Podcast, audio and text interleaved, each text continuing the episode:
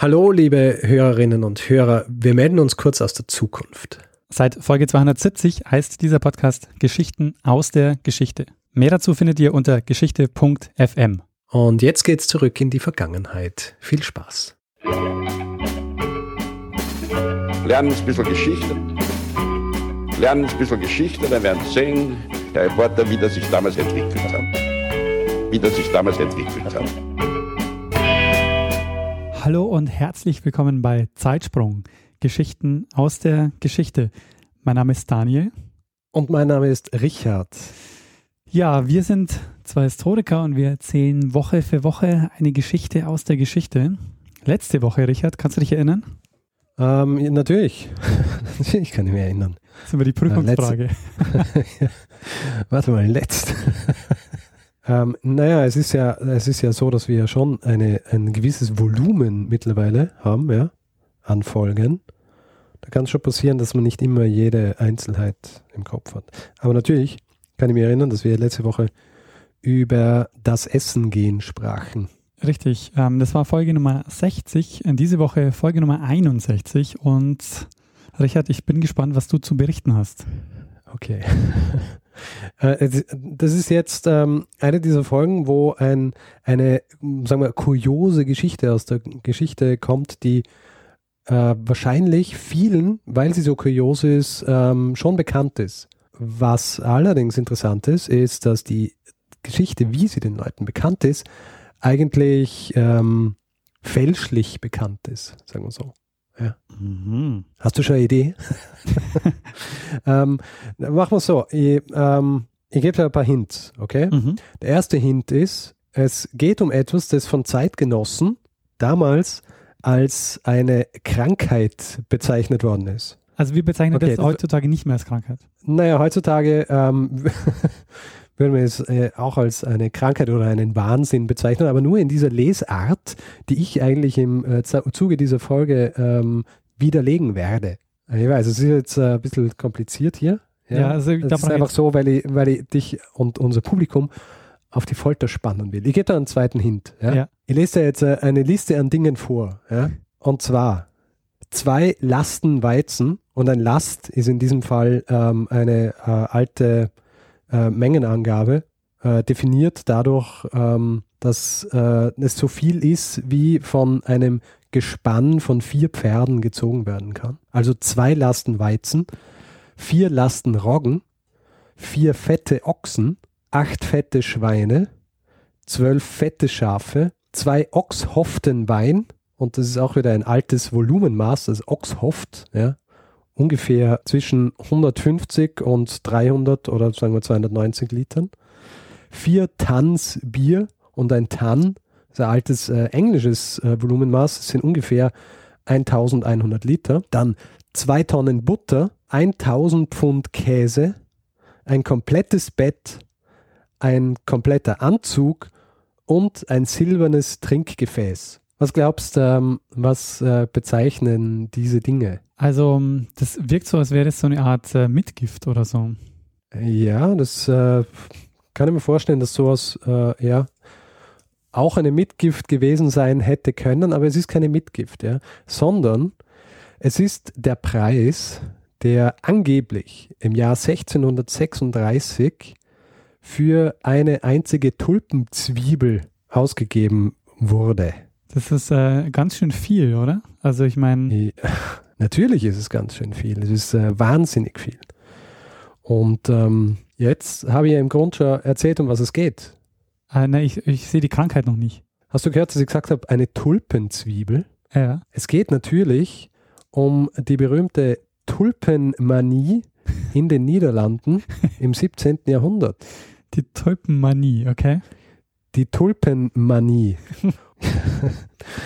ja, ähm, du lachst so, dann äh, äh, kann ich davon ausgehen, dass dir die Tulpenmanie nicht einmal geläufig ist. Nee, ist sie nicht. Nie ah, gehört. Sehr gut. Sehr, sehr gut. Es ist ja so, ja, die Tulpenmanie ist in der Geschichte der, der Niederlande äh, sehr bekannte Sache und ist aber eben nicht nur in der Geschichte der Tulpen, äh, in der Geschichte der Niederlande äh, sehr bekannt, sondern wird auch immer wieder als Lehrstück heutzutage herangezogen, wenn es um Spekulationsblasen geht. Und diese Krankheit, von der ich vorhin gesprochen habe, die als die ähm, das was bezeichnet worden ist, diese Krankheit ist äh, quasi diese Spekulation mit Tulpenzwiebeln gewesen. Und den Preis, den du vorher genannt hast, das war quasi der Höhepunkt der Blase. Das war der Höhepunkt der Blase und war angeblich der Preis, der bezahlt äh, worden ist für eine Zwiebel. Und da fangen wir jetzt nämlich gleich schon mal an mit der Dekonstruktion dieses ganzen, äh, dieser ganzen Geschichte, bevor ich sie überhaupt richtig erzählt habe. Dieser Preis ist ähm, maßlos übertrieben und bezeichnet auch nur das, was bezahlt werden hätte können, wenn diese Tulpe zu diesem Preis wirklich äh, oder diese Tulpenzwiebel zu diesem Preis wirklich verkauft worden wäre. Und höchstwahrscheinlich maßlos übertrieben. Warum, werden wir jetzt gleich noch besprechen. Vielleicht so ein bisschen als Einleitung, ja, bevor wir uns jetzt reinstürzen in diese Tulpenmanie, wo du dich äh, wahrscheinlich schon fragst, wie kommt es überhaupt dazu, dass so viel Geld für eine Tulpenzwiebel ausgegeben wird. Ja? Ähm, fangen wir mal an, über, über die Tulpen an sich zu sprechen. Äh, Tulpen, sagen dir irgendwie was? Mm, ja, sagen wir was. Also, also ähm, abgesehen davon, dass sie Blumen sind, ja. Ja. Tulpen ja, sind Blumen, die eigentlich aus dem Osmanischen Reich kamen und ähm, nach Europa ungefähr Mitte des äh, 16. Jahrhunderts und ähm, in die Niederlande kamen die Tulpen über den Umweg ähm, von, also über den Umweg Wien. Äh, höchstwahrscheinlich sind die, sind die Tulpen nach Wien äh, gebracht worden von einem Botschafter des Kaisers.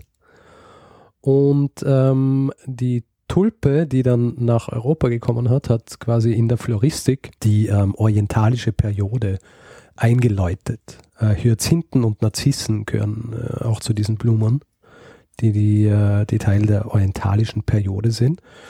Und ähm, von Wien nach, äh, also in die Niederlande, hat sie höchstwahrscheinlich äh, der flämische Botaniker Carolus äh, Clusius gebracht, der seit dem Jahr 1573 Präfekt des Kaiserlichen Heilkräutergartens in Wien war und äh, dann im Jahr 1593 zum Professor für Botanik in der niederländischen Stadt Leiden wurde. Also so sind die Tulpen mal nach, äh, nach Holland, also in die Niederlande gebracht worden und ist relativ schnell dann zu einem, wie soll ich sagen, einem Liebhaberobjekt geworden. Ja? Ähm, es hat dann die sogenannten Blomisten gegeben oder Blömisten, ja, die äh, sich äh, mit den Tulpen auseinandergesetzt haben. Und das sind, das sind äh, nicht nur Botaniker äh, gewesen, die äh, sich dafür interessiert haben, sondern es waren einfach äh, wirklich Liebhaber der Blume ja? und Liebhaberinnen, muss man dazu sagen. Auf jeden Fall ähm, haben Leute begonnen, diese Tulpenzwiebeln wirklich so ähm, anzubauen in ihren, äh, in ihren Gärten. Also in, in Amsterdam zum Beispiel ähm, sind äh, Häuser dann also im 17. Jahrhundert schon gebaut worden mit kleinen Gärten hinten dran, wo äh, die wo die Eigentümer dann die, die Tulpen direkt selber anpflanzen haben können.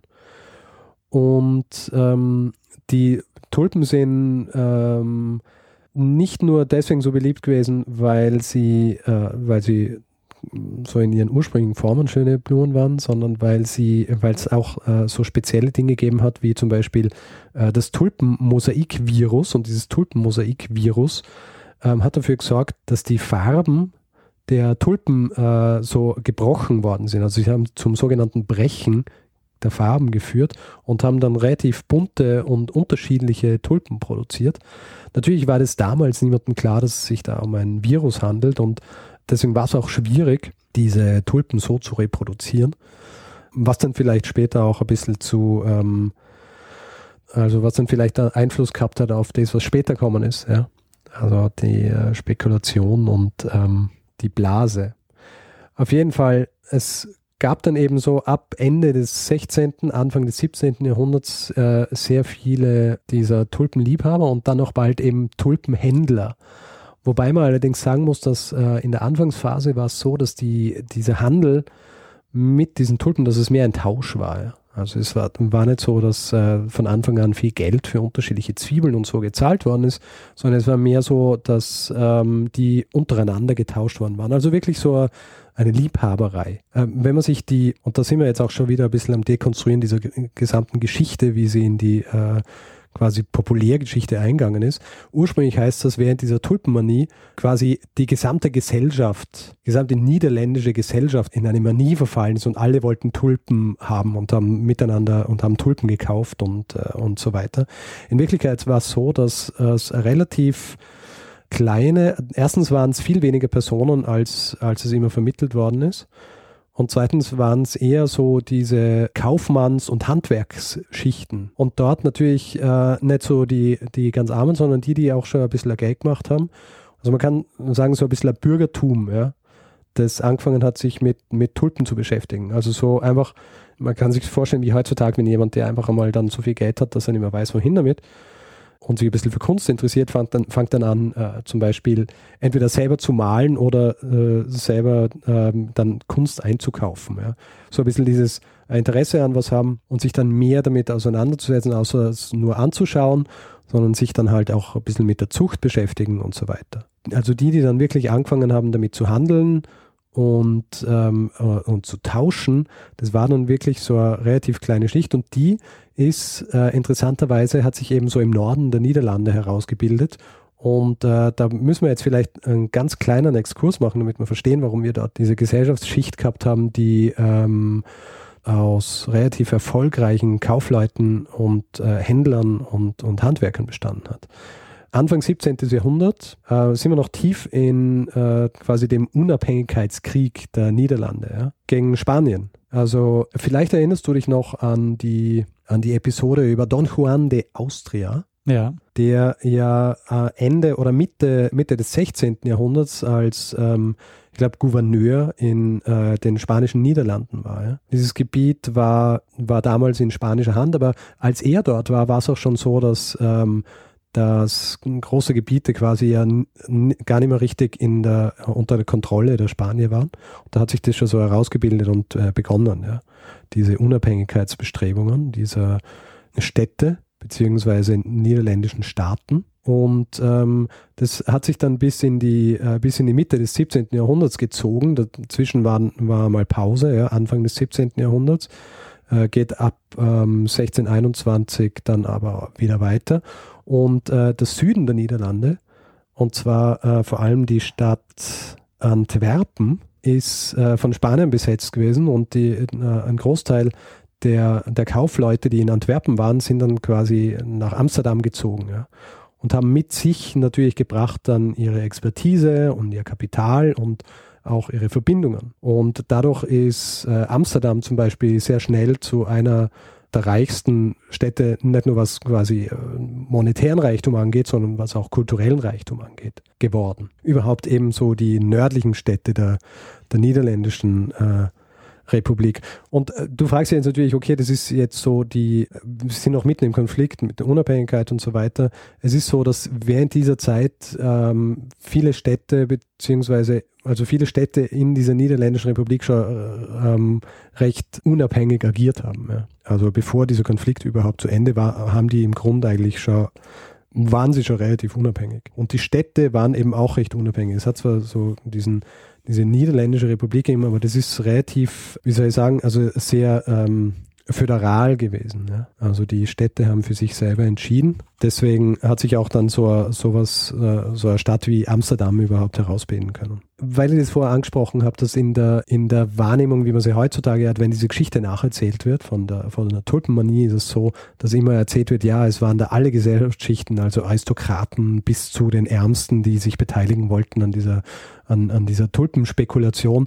Stimmt einfach nicht. Also es war, wenn man es historisch betrachtet und die ähm, berufen mich da auf ein sehr gutes Werk von einer gewissen Anne Goldgar, die ein Buch drüber geschrieben hat, ähm, über diese Tulpenmanie und das auch schön einbettet in eben diesen diesen gesellschaftlichen Wandel beziehungsweise diese gesellschaftliche Struktur und die das auch recht gut belegen kann anhand wirklich historischer Quellen, was es für Leute waren, die sich wirklich damit beschäftigt haben. Ja, und es waren eben wirklich in, nicht so diese, diese breite Masse, sondern relativ, ähm, relativ klar umrissen und, und viele Leute, die eigentlich auch miteinander bekannt, äh, verwandt, verschwägert waren, ja, oder durch ähm, also religiös auch so ein bisschen miteinander verknüpft waren. Es hat zum Beispiel viele ähm, oder einige zumindest Mennoniten gegeben, die im Tulpenhandel waren. Ja? und das Interessante äh, dabei ist ja, wir, wir kennen ja heutzutage den, äh, den äh, und da greife ich jetzt vielleicht ein bisschen vor, aber wir kennen ja den, äh, also dass die Niederlande heutzutage wahnsinnig viele Blumen züchten und auch verkaufen. Ja. Ich habe hier irgendwo die Zahl auch aufgeschrieben, genau, auf 70 Prozent der internationalen Produktion an Blumen ist in den Niederlanden und 90 Prozent des Handels. Ja. Und am wichtigsten davon sind die Tulpen. Aber das Interessante ist, dass die Basis für diesen diese Industrie, das war nicht diese Zeit, als die Tulpenmanie war. Ist erst später gekommen. Okay, jedenfalls ähm, kurz, wie das abgelaufen ist mit, den, mit der Tulpenzucht. Ja. Tulpen zu züchten, es ist nicht wahnsinnig trivial. Ja. Also du musst ähm, im Grund so eine Zwiebel, die steckst in die Erde. Im Frühjahr treibt sie dann aus und dann so im Sommer kommen die, ähm, kommen die, äh, die Blüten und an den Zwiebeln wachsen aber sogenannte Tochterzwiebeln dran. Ja die dann abgenommen werden, damit sie dann im Herbst wieder eingepflanzt werden, die dann wieder die neuen Pflanzen ergeben. Ja. Und ähm, wie der Tulpenhandel dann eigentlich funktioniert hat, war, dass es äh, die sogenannten Spotmärkte gegeben hat. Ja.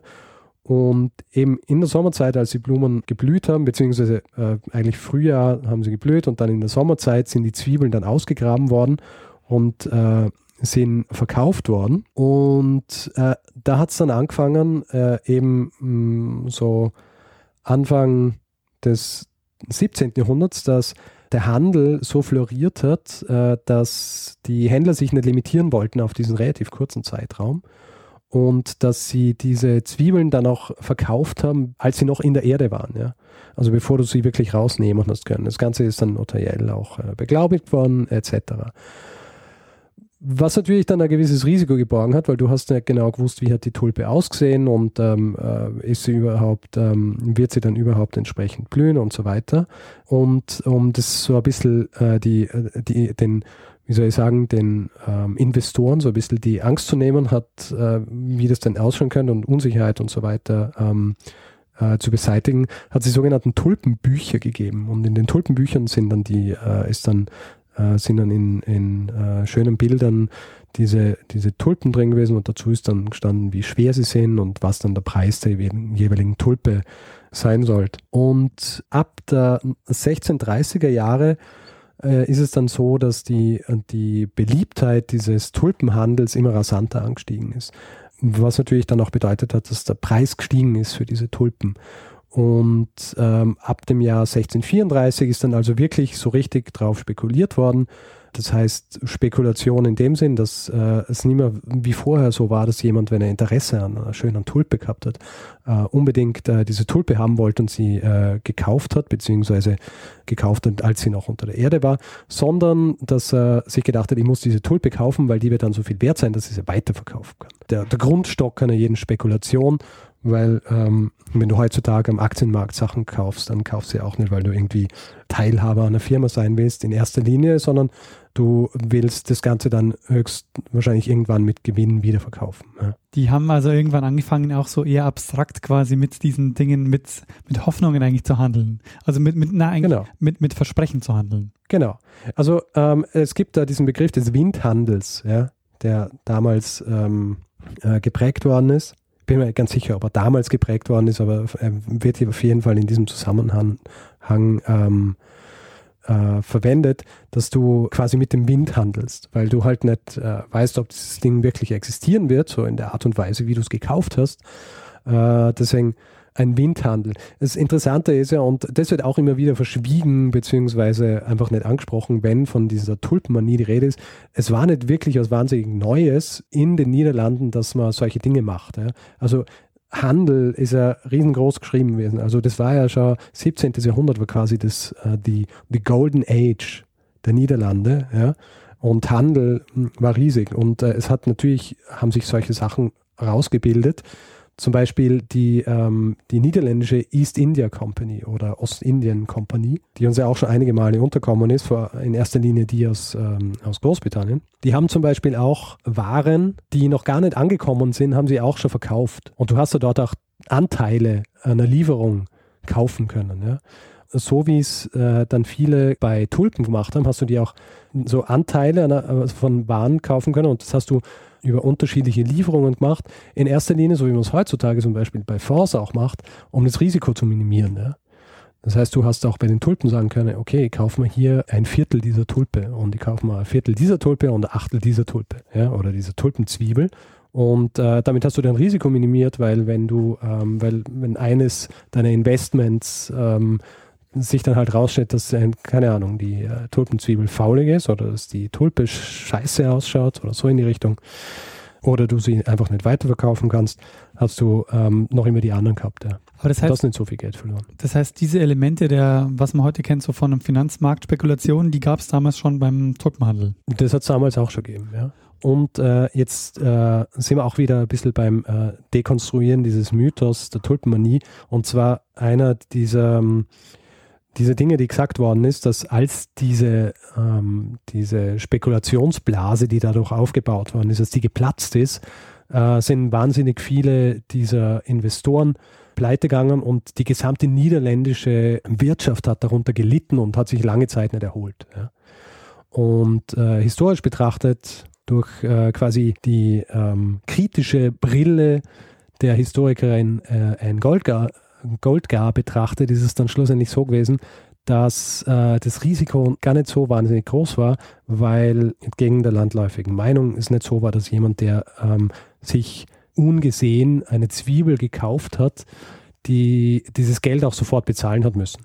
So in Wirklichkeit war es so, der Vertrag ist abgeschlossen worden über diese Zwiebel, aber äh, das Geld ist in Wirklichkeit dann erst bezahlt worden, als die Zwiebel schon aus der Erde war. Als dann äh, 1636 ähm, äh, beziehungsweise als dann 1637 und zwar um den Februar herum. Die Preise für diese Tulpen einbrechen, ist es so, dass natürlich Panik ausbricht bei vielen, die äh, diese Tulpen eingekauft haben und sie versuchen, äh, indem sie sich an äh, zum Beispiel ihre Stadtregierungen wenden oder beziehungsweise Gerichtsbarkeiten in den Städten oder auch quasi ähm, an äh, das, äh, den Gerichtshof der Niederländischen Republik dafür zu sorgen, dass, ähm, dass hier die meisten so schadlos wie möglich bleiben.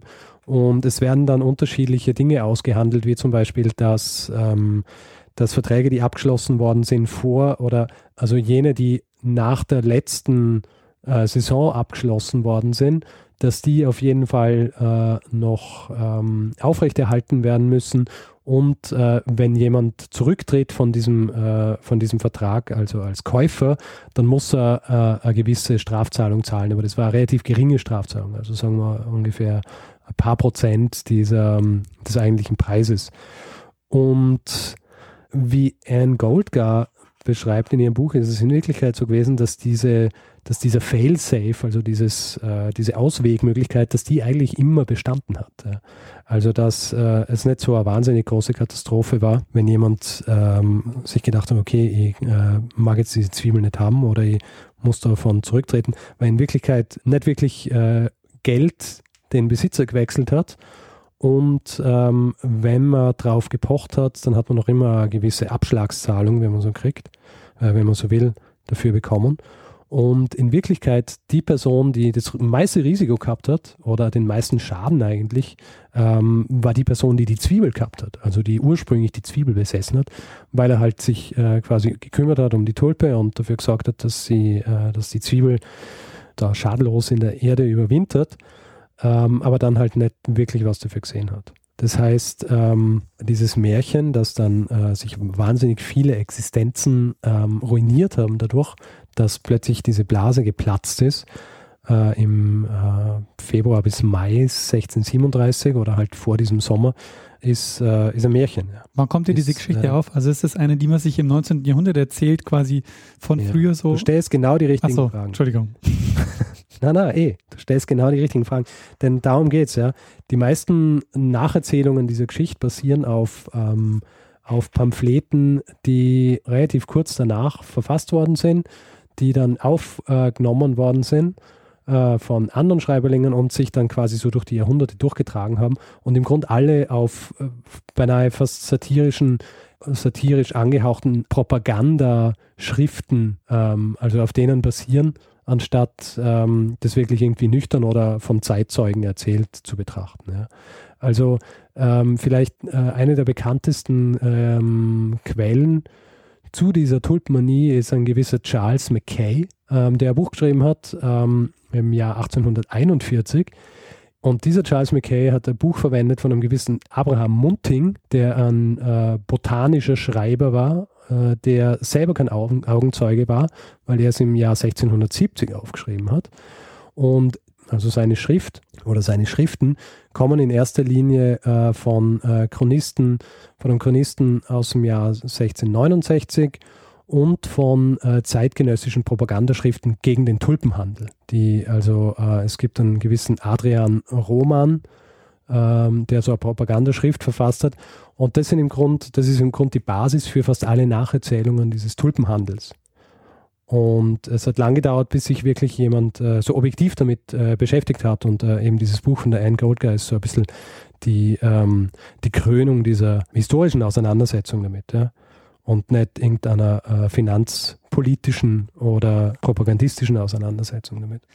Ja, ist so ein bisschen, also was man in der Geschichte ja häufig so als Narrativ bezeichnet. Das setzt sich irgendwann ja. mal so durch und wird dann ähm, weiter erzählt und am Ende hinterfragt aber diese Geschichte dann keiner mehr, sondern die funktioniert einfach so gut und ähm, ja. passt. Es ist halt eine gute Geschichte, die man erzählen kann. Ja, genau. Das Lustige ist, ich habe ja ähm, von dieser Tulpenmanie ähm, auch lange Zeit nichts gewusst und dann war ich ähm, vor ein paar Jahren einmal in, äh, in der Burg Güssing in, ähm, im Burgenland und äh, habe mir mal so eine Ausstellung angeschaut. Die haben da irgendwie so eine relativ große Ausstellung an äh, Kupfergeschirr, so in die Richtung. Und irgendwo an der Wand, relativ unmotiviert, hängt so ein, äh, hängt so ein, ein, Zettel, wo die äh, niederländische Tulpenmanie äh, beschrieben wird. Irgendjemand aus, aus dem Burgenland hat was damit zu tun gehabt. Aber da bin ich auch drauf gekommen. Also habe das erste Mal davon gelesen und habe mir auch gedacht, so eine wahnsinnige Geschichte. Und ich bin mir relativ sicher, dass auf diesem Zettel auch diese, ähm, diese Liste an Dingern äh, steht, die ich dir ganz am Anfang ähm, vorgelesen habe. Die das natürlich dann so ein bisschen ähm, versinnbildlichen soll, wie äh, fantastisch äh, diese Preise waren für diese, für diese Zwiebeln. Ja. Äh, die, äh, man muss natürlich dazu sagen, die Preise für diese Zwiebeln waren wirklich relativ hoch. Ja. Also das ist nicht erfunden. Also es hat zum Beispiel ähm, Zwiebeln gegeben, die sind äh, für irgendwo zwischen 2.000 und 5.000 Gulden verkauft worden. Und äh, 1.000 Gulden hat man zum Beispiel im Jahr 1637 für eine Admiral van der Eyck Zwiebel gezahlt. Ja. Ähm, die haben immer so relativ hochspurige Namen gekriegt, also Admiral und so weiter, das immer auch ausgedrückt hat, die quasi Hochachtung vor dieser Art der Blume. Ja. Ähm, für, hat man, die hat man für 1000 Gulden gekriegt und 1000 Gulden da hat man sich ähm, zum Beispiel ein relativ äh, mittelgroßes Haus in Haarlem kaufen können. Also in der niederländischen Stadt Haarlem. Oder auch ähm, ungefähr 11.587 Kilo Brot oder 370 Pfund Zimt. Oder wenn man es jetzt vergleicht mit, ähm, mit, den, mit dem durchschnittlichen äh, Sold damals, ein Zimmermann hat in Alkmaar in, um die Zeit rum ungefähr einen Gulden am Tag verdient. Das heißt 1000 Gulden, ungefähr drei Jahresgehälter. Falls dich das interessiert, ja, die heutige Kaufkraft von 1000 Gulden wären ungefähr 10.000 Euro. Ja, ähm, ordentlich. Ja, ist nicht ganz schlecht für, ähm, für eine Zwiebel. Und natürlich, ähm, das, äh, sowas propagiert dann natürlich auch diese Geschichte, wie, wie äh, fantastisch sowas ist und das und diese Propaganda, die da verfasst worden ist, natürlich so eine äh, Kapitalismuspropaganda, ja, wo quasi den Niederländern vorgeworfen wird, dass sie so materialistisch sind und dass sie nur aufs Geld aussehen. In Wirklichkeit ist dieser gesamte Tulpenhandel einfach so ähm, was gewesen, das sich resultiert hat, wirklich aus was das eigentlich viel weniger ähm, purer Materialismus war, sondern äh, wirklich ein intellektuelles Interesse auch an, an sowas wie, wie den Tulpen. Also so, wenn du dir jetzt vorstellst, so ein Händler, der eigentlich meistens so mit Kommerz und so weiter zu tun hat, aber dann sich auch äh, interessiert für so Dinge wie Tulpen und ähm, so eben, deswegen habe ich vorhin von dieser Liebhaberei und so weiter gesprochen. Das heißt, in Wirklichkeit ist es viel weniger, äh, viel weniger pure, purer Kapitalismus gewesen, sondern es war einfach so eine Vermischung aus intellektuellem Interesse, zusammen natürlich mit so kommerziellem Interesse und einfach so diesem einer, einer gewissen Risikobereitschaft, die damals eigentlich ähm, relativ verbreitet war schon in den Niederlanden. Ja. Also nicht zuletzt, weil es eben auch so diese Spekulationen schon ein bisschen gegeben hat auf diese Waren, die noch gar nicht da waren und so weiter. Aber ich glaube, genau deshalb funktioniert die Geschichte auch so gut, oder? Weil es ein bisschen absurd klingt, ähm, dass die Spekulation ausgerechnet äh, Zwiebeln treffen. Ja, Tulpenzwiebeln dazu noch, ja, also die man nicht einmal essen kann. Also es gibt ja dann auch so etliche Geschichten, die so sagen, ja, dass jemand ähm, äh, aus Versehen im Garten statt einer normalen Ess äh, Tulpenzwiebel ausgräbt und die dann isst und äh, halt etliche tausend Gulden dadurch verloren hat und so weiter. Ja. Das sind halt alles so diese typischen äh, Versatzstücke von so Mahn, äh, mahnenden äh, Geschichten, die man sich dann halt so erzählt. Ähm, dass das Ganze, diese quasi das Platzen dieser Blase ähm, mitnichten irgendwie das Ende der niederländischen Spekulationslust beziehungsweise überhaupt des Tulpenhandels und so bedeutet hat, äh, sieht man auch dadurch, dass es ähm, einige Aufzeichnungen gibt, dass im Jahr 1640 und, äh, und dann einige Jahre später auch noch einige Gerichtsverfahren gegeben hat, wo Leute ähm, miteinander, also und daher weiß man es wegen der, wegen der Gerichtsakten, die sich gegenseitig ähm, quasi bezichtigt haben, dass sie sich Geld schulden oder dass sich ja Zwiebel schulden, weil sie eben an Tulpenhandel eingegangen sind. Und das sind aber alles ähm, Verträge, die nach 1637 gemacht worden sind. Ja. Das heißt, diese, diese Blase hat überhaupt nicht dafür gesorgt, dass die Leute sich nicht mehr für Tulpen und für die Tulpenzucht interessiert haben und die Tulpen haben trotzdem noch relativ gute Preise erlangt. Ja. Und es hat sich interessanterweise 100 Jahre später dann ein bisschen auch noch einmal wiederholt mit Hyazinthen. Und man darf natürlich nicht vergessen, dass eben die Niederlande heutzutage diese 70 ähm, Prozent der Blumenproduktion haben. Ja. Also wenn die Tulpe und die, das Platzen der Tulpenblase wirklich so eine Katastrophe für die niederländische ähm, Wirtschaft gewesen wäre, dann ähm, wäre es schwer zu erklären, warum sie jetzt diese wahnsinnig große Blumenindustrie haben. Okay, äh, ich glaube, ich bin eigentlich durch, durch die Geschichte. Es ist schwierig, sie so äh, linear zu erzählen, wenn ich gleichzeitig die Geschichte, die erzählt, eigentlich dekonstruiere und durch eine andere Geschichte ersetze, quasi diese zwei unterschiedlichen Lesarten unterzubringen. Aber ich hoffe, es war irgendwie verständlich, äh, um was es eigentlich geht und warum das, um das es geht, ähm, so wie man es heute kennt, eigentlich so nicht stimmt. Also ich muss sagen, Richard, äh, das war echt eine schöne Herausforderung, ähm, die du dir da gestellt hast. Also wirklich auf der einen Seite ja. und, die Geschichte und, zu erzählen. Äh, großartig gescheitert, meinst du? Na, ich muss sagen, ähm, also ich fand es sehr, sehr interessant. Also ich meine, erstens mal kannte ich die Tulpenmanie noch nicht mhm. und finde es äh, allein als so als Thema schon sehr spannend. Und ich mag ja diese Dekonstruktionsgeschichten sehr gerne. Das liegt ja auch ein Stück weit daran, weil wir auch so in der Geschichte, also in unserem Studium auch so ein bisschen sozialisiert worden sind. Ganz viele Themen, die wir ja behandelt haben, waren immer so die Erfindung von irgendwas oder die Dekonstruktion yeah, von die yeah. Konstruktion des irgendwas oder so. Das war so ein ganz billiges yeah, Thema. Und ähm, das äh, gefällt mir sehr gut. Es, es, bietet sich bei dem Thema halt auch sehr gut an, weil ähm, du musst nur zu äh, Tulpenmanie oder, oder äh, Tulip Craze oder sowas musst du im Internet suchen und du findest dann etliche so, keine Ahnung, äh, Investorenseiten oder Seiten über Spekulationen und so weiter, wo diese Geschichte so relativ äh, kurz abgerissen wird und halt wirklich so in diesen, in diesen äh, ärgsten äh, Tönen beschrieben wird. Ja. Also wie gesagt, äh, etliche Familien in Ruin getrieben und äh, die niederländische Wirtschaft ruiniert und all diese Geschichten. Ähm, und soll eigentlich heutzutage noch immer als genau das Lehrstück dienen, wie diese Pamphlete, die damals dann äh, nach diesem, nach dem Platzen der Blase verfasst worden sind. Also das heißt, diese Lesart hat sich seit dem 17. Jahrhundert nicht mehr ver verändert. Ja. Das finde ich ein super Beispiel, weil das zeigt ja genau, wie man ähm, Geschichte verwendet in der Gegenwart. Also du willst damit irgendwas argumentieren. Und mit der Geschichte mhm. willst du halt argumentieren, so, äh, dass du gegen so Finanzmarktspekulationen argumentieren willst. Und Genau. Ähm, das ist, das finde ich ein, ein, super Beispiel dafür. Ganz genau. Und deswegen sind wir hier. ja? Ich meine, äh, na, deswegen sind so Leute wie Anne Goldgar, ich sage jetzt nochmal den äh, gesamten Titel ihres Buches, mhm.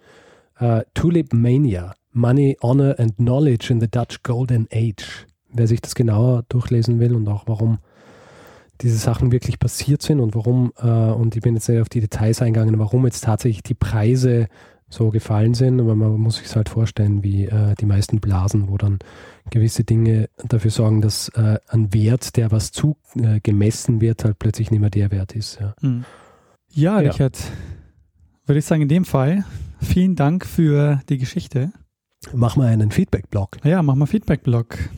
Sehr gut. Feedback. Wer Feedback zu dieser und anderen Folgen geben will, ähm, kann das auf unterschiedliche Arten und Weisen machen. Zum Beispiel auf Facebook unter facebook.com slash zeitsprung.fm oder auch auf Twitter. Da ist der Daniel der Ed Mestner und ich der Ed Stormgrass. Und äh, natürlich auch auf unserer Website zeitsprung.fm und per E-Mail feedback at zeitsprung.fm. Ähm, und natürlich auf iTunes. Ja, Feedback in Form von äh, Rezensionen oder auch Sternchen, die man vergeben kann. Außerdem gibt es die Möglichkeit, uns finanziell zu unterstützen. Wir haben einen PayPal und einen Flatter-Button auf der Seite. Diesbezüglich äh, bedanken wir uns bei Gerd. Vielen Dank. Danke, Gerd. Ja, Richard, und dann, äh, wie ist das? Bleibt uns wieder nichts? Mm, na, uns bleibt nichts. Es bleibt nur einem was, nämlich das letzte Wort. Bruno Kreisky. Lernen ein bisschen Geschichte. Lernen ein bisschen Geschichte, dann werden Sie sehen, der Reporter, wie das sich damals entwickelt hat. Wie das sich damals entwickelt hat. Kennst du den Tulpengeneral? Na, wer ist der Tulpengeneral? äh, Tulpengeneral ist ein äh, sehr bekannter Fußballtrainer, der Louis van Gaal, ehemaliger äh, Trainer von ähm, ja unter anderem Barcelona, Bayern München und Manchester United.